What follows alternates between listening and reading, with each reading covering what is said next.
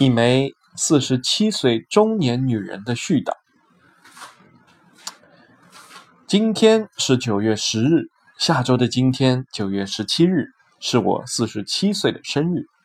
我很小的时候就被大人教育，不可以轻易问一个女人的年龄，那样不礼貌；也不可以轻易告诉别人你的年龄，那是一个女人的最高机密。为什么呢？为什么我们不可以像分享一个好看的包、一件好看的衣服、一本好看的书、一家好吃的餐厅那样和朋友分享我们的年龄呢？长大后，我得到的第一个答案是：我们女人怕老，所以不愿意面对自己一年比一年长大。我们没有勇气面对衰老。第二个答案是：男人都喜欢少女，女为悦己者容。无论我们多大年纪，都要努力把自己打扮成少女的样子。真的是这样吗？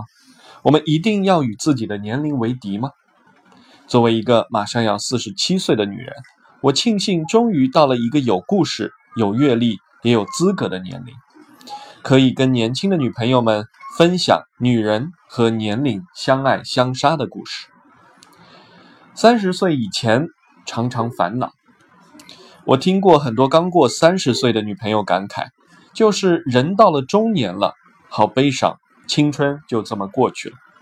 因为要准备今天的演讲，演讲，我认真回忆了自己三十岁以前的时光，结论是：青春固然美好，但过去了，真的没有什么值得特别悲伤的。和我后来的日子相比，二字头的我没什么负担，父母身体很好，没有家。没有孩子，没有房贷，工作很忙，恋爱也很忙，只是常常烦恼。在职场里烦恼自己为什么总是新人，为什么呃什么时候才能够成为自己仰慕的那些职场前辈？烦恼被资深同事笑话，被老板训斥，烦恼工作似乎和想象的不一样。在生活里烦恼为什么这个世界有那么多的不如意、不公平？从前以为这个世界非黑即白，不是好人就是坏人。走出大学校门后，发现这世界颜色很多，人性好复杂，没有绝对的好人，也没有绝对的坏人。最烦恼的是关于自己，自己到底想嫁一个什么样的人？自己最想要的东西是什么？自己这一生要如何计划？并没有一位前辈可以明确的告诉我答案。关于人生的所有问题，答案都在岁月里。二十九岁从电影到杂志，二十一岁大学毕业到今年二十六年的工作时间里，我的简历上有四份工作。第一份工作是从大二暑假实习工开始的，毕业后就去实习了几个假期的台湾啊电视公司。第二份工作是上海嘉禾电影公司。我是当年嘉禾电影的第一批内地员工。嘉禾电影北京办公室当时只有六个人，我是第六个被招进去的。我的老板后来啊，这个跟我说，看了很多年轻人，朋友推荐的，外企推荐的。我问他为什么最后选了我，我没有任何电影工作经验。我现在都记得他当时的回答：第一，你认真。我向你之前合作过的公司和人员调查过，你的认真程度，尤其是对细节的追求，高于其他孩子。第二，你负责有担当。你前老板说，只要事情交到你手里，他就可以回家睡觉。第三，你能够承受压力，从不抱怨。我当时还问，不是因为我天生的审美能力，我对电影的无限热情，我乐观的性格。老板大笑说：“真的不是。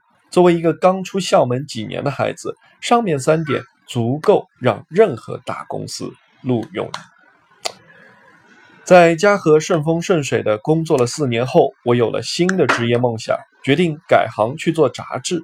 那年我二十九岁，这个决定几乎我身边所有人都不赞成。大家说：“你这么年轻就进了嘉禾这样的公司，多好啊！”拍电影是多少人的梦想啊！你懂时尚吗？你家里又没有做时尚的 DNA。我做杂志要从零开始，这些积累不就都浪费了吗？关键是你要到了三十岁你不是大学刚毕业的小姑娘，从零开始太危险了。万一新知识没学好，旧的机会也没了。大家已经知道后来发生的故事。从二十九岁开始学习做编辑的我，后来真的成为了一名还不错的编辑。职场里任何的年龄都可以从零开始，你的努力远比年龄强大。尤其是当你有一个理想支撑的时候，不要被周围嘈杂的声音所影响，不要被手中手中既得的利益所限制，一定不要放弃自己真正想要的东西。三十六岁换一个城市工作，第一份杂志工作六年半之后，新的机会来了。这份工作就是今天的 Ella。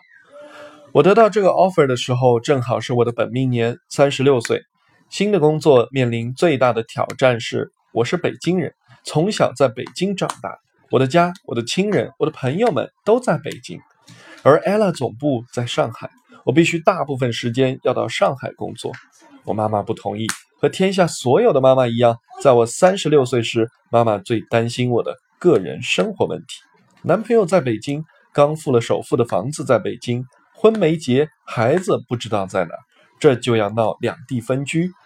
我妈说：“你不懂，一个家庭对一个女人有多重要，比一份工作重要啊！你不是十六岁，不是二十六岁，你三十六岁了呀。”后来，我给妈妈讲了我和 Ella 的故事。那本四个字母杂志是我少女时代最美的一个梦。人生很长，但一个人可以梦想成真的机会，一生中能有几次呢？我相信爱我的男孩子一定会支持我梦想成真。事实上，在那个夏天艰难的闷热的各种阻力下，京沪搬迁中，我身边最坚定的支持者。是我当时的男朋友，后来他成了我的丈夫，后来我们生了一对双胞胎女儿。故事讲到此时，意外的台下掌声雷动，我有点不好意思的停住了。也许是因为每一个人心中都有一个梦想成真的故事，也许是大家替我庆幸碰到了一个好男孩。我在 ella 工作的十一年，家依然在北京。每一年京沪之间的往返大概三十四趟，啊，京沪线是中国上空最不准点的一个航线，在机场误点坐几个小时，对我来说是家常便饭。当上海的梅雨季节来临的时候，我也经常坐高铁，从家到北京南站，上火车再到上海办，要近九个小时。很多人问过我，到底是什么支撑你这么多年这么不辞不辞辛苦的飞来飞去？答案很简单，为了喜欢的工作和团队，我就要飞上海；为了喜欢的男人和孩子，我就要飞北京。每个人都要为自己喜欢的事付出一些代价。当你能够承受别人不能承受的代价时，你就有机会做得比别人好。微博上常常收到网友问我几岁几岁了，换一个更喜欢的工作还来得及吗？职场里，只要你肯付出，就没有来不及三个字。爱情和工作发生了矛盾，怎么选择才是对的？每个人的情况不一样，答案也不一样。不要让年龄干扰了你的选择，选择的结果并无对错，只有后悔和不会后悔之分。选择的标准只有一个：听从自己内心的声音。三十八岁，职场妈妈。我和老公本来就想做丁克，我们酷爱旅游。两个贪玩的人决定在工作之余走遍全世界。三十八岁那年，我意外的怀孕了，还稀里糊涂的怀了一对双胞胎。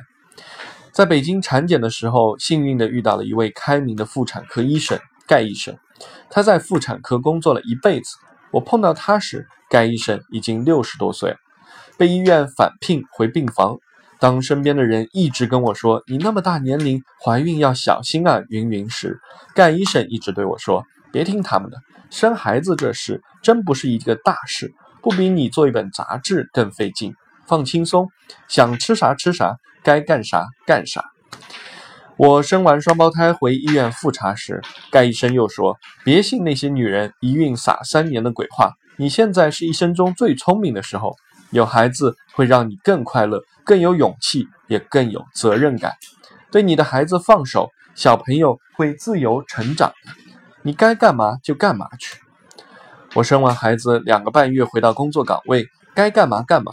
确实如盖大夫所说的，更快乐，更有勇气，也更有责任感。很多人问职场女性怀孕生孩子会不会影响工作？会的，但只是一时，不是一世。很多人问职场妈妈关于工作和孩子的平衡问题，平衡是因为有所放弃。完美的平衡是谎言，不要信那些完美平衡的故事而责怪自己。周末做妈妈时，努力做个好妈妈；平时工作时，就专注工作。还有朋友问，比较有孩子的时光和没孩子的时光，哪个更好呢？我觉得各有各的好。生不生孩子，几岁生孩子，只是女人一生中小小的一站。别让生孩子这件事困住你，顺其自然就好。你是不是一个幸福的女人，和有没有孩子并没有直接联系。我见过很多为了挽救婚姻而要孩子的女朋友，结果还是不幸福；见过为了孩子放弃自己一切，然后成了祥林嫂一样天天抱怨的妈妈，也不幸福。有孩子本身是一件非常美好的事。我常用一个比喻：孩子帮我们打开了一扇窗，这扇窗。他窗外有的风景是一个没有当过妈妈的女人看不到的，但是人生还有很多很多好风景，这不是唯一的一片好风景。四十一岁重返校园，女人四十意味着什么？年轻时只觉过了四十的自己肯定不能看了。我送给自己四十一岁的生日礼物是重返校园，考上了在中国以治学严谨闻名的中欧商学院 EMBA，在中欧前后学习三年，在课堂里过了三次生日，两年 EMBA，一年后 EMBA。在中欧的学习对我来说非常的吃力，我是一个严重偏科的文科生，而商学院大部分课程和财务和经济学有关。三年课程大部分都在周末。原来觉得工作那么累，孩子那么小，没有周末，一个懒觉，一天闲散，简直不能活。结果没有周末的这些日子，那些早上六点半 morning call，七点出门，一个半小时后车程到学校，八个小时课程，在一个半小时回家继续家务和工作的日子，还是活得挺好。每个人都一样，你不知道你的潜质有多大。最大的敌人不是对手。而是我们的惰性。在中欧最大的收获是认识到自己是井底之蛙。我所在的行业叫时尚圈，圈子很小，小到世界都是同一波人在混。北京、上海、巴黎、米兰、纽约、伦敦，飞到哪里遇到的都是同一波人。因为圈子小，大家彼此都很熟识，人就容易飘飘然，走到哪里就有人喊得出你的名字。这个圈子专注久了，我经常担心自己是不是高跟鞋穿多了，就以为自己会很高，会不会工作中很多 logo 让自己不知不觉开的开始爱慕虚荣，是不是还记得初心的纯粹，是不是还认得清生活的本质？烟杯课程给了我所有担心非常好的答案，我清醒地意识到自己和自己的行业其实都是井底之蛙，认识到自己是井底之蛙之后。无比的快乐和轻松，原来自己是这么小的一个小人物，做的不过是一件小小的事情。可学可进的行业和本事太多了。曾经在宗萨仁波切的书中看到这位极有智慧的佛教上师对于修行的阐释诠释：看一个人是否有修行，有两个标准。第一个标准，他是不是一个谦逊的人；第二个标准，他有没有烦恼。一个初级修行者，首先是一个谦逊的人，一个修行得道的人，没有烦恼。上学读书让我重新意识到自己的渺小。